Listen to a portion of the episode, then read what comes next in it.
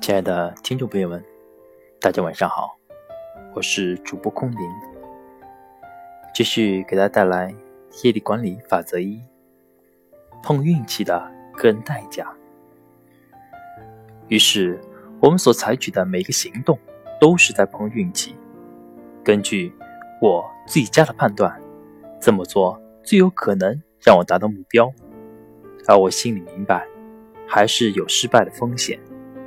有一定的几率失败，这算什么生活啊？我们谈了不仅是小事情，重新装修厨房，或是因为车子不能发动，搞了上班迟到半小时。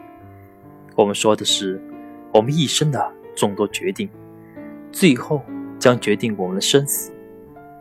一辈子碰运气的生活，最后会让我们每个人。付出代价，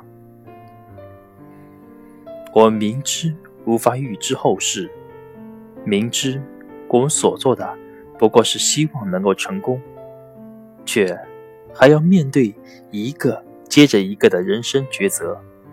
这时，我们每个人的内心都将承受极大的痛苦。现在，就想象一下这个。碰运气的游戏根本就是多余的，这是我们从生命的初期就已经陷入的一场悲剧。可是后来我们想办法把它搞定了。现在我的意识是自由的，这个世界有多少不快乐？我们有多少用在思考上的时间？被浪费在担心我们做的事情是否能成功上了。要是我们确定它会成功，那会怎样呢？这就是业力管理的承诺。碰运气的社会成本，成天挣扎着做决定，却不知道哪一个会成功。这样做的人太辛苦了，老是在碰运气。但是，想象一下这样的世界：六十亿人，没有人知道该做什么，却依然试图合作。每天成百次的相互说：“虽然我不知道哪件事情是否能成，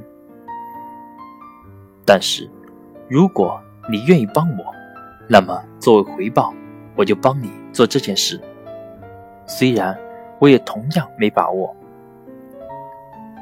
我们只不过让彼此做好准备，面对生活中的所有失望。令人惊讶的是，我们竟然已经习惯于生活的这片不确定的海洋中。我们只是静静的承受着，像骡子一样。在他的车轴下受苦，步履蹒跚的一路跋涉，直到我们死去。我们永远都生活在不确定中，永远只能尽人事，听天命。这算什么生活啊？古老的经典中说，有一种情况可以让一个犯人绝不越狱，那就是。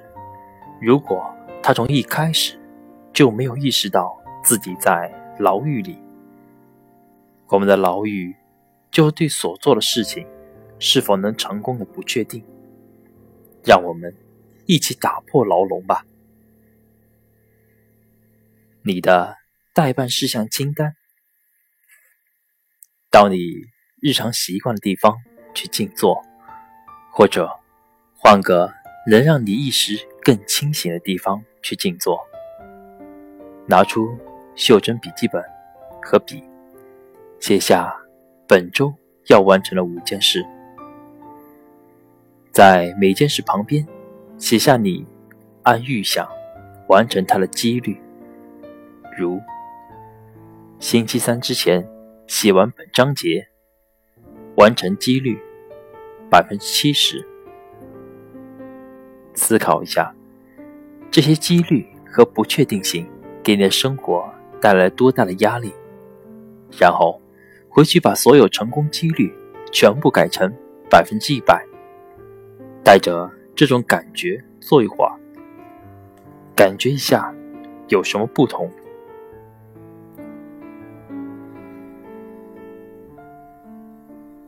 真实的故事，克里斯蒂。我在家乡洛杉矶上了很好的大学预科学校，我很喜欢上学，学习和运动都表现出色。我去纽约上大学的时候，真的很兴奋，有滋有味的咬了一口这个大苹果，纽约市的别称。四年后，我拿到了学位，准备。接上研究生院，前途一片大好。我想成为一个教授，教教英语、文学之类的。在那时，我突然发现，这些根本就没有用。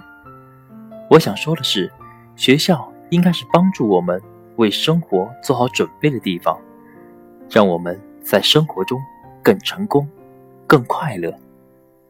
但是，我却明显感到有些事情很不对头。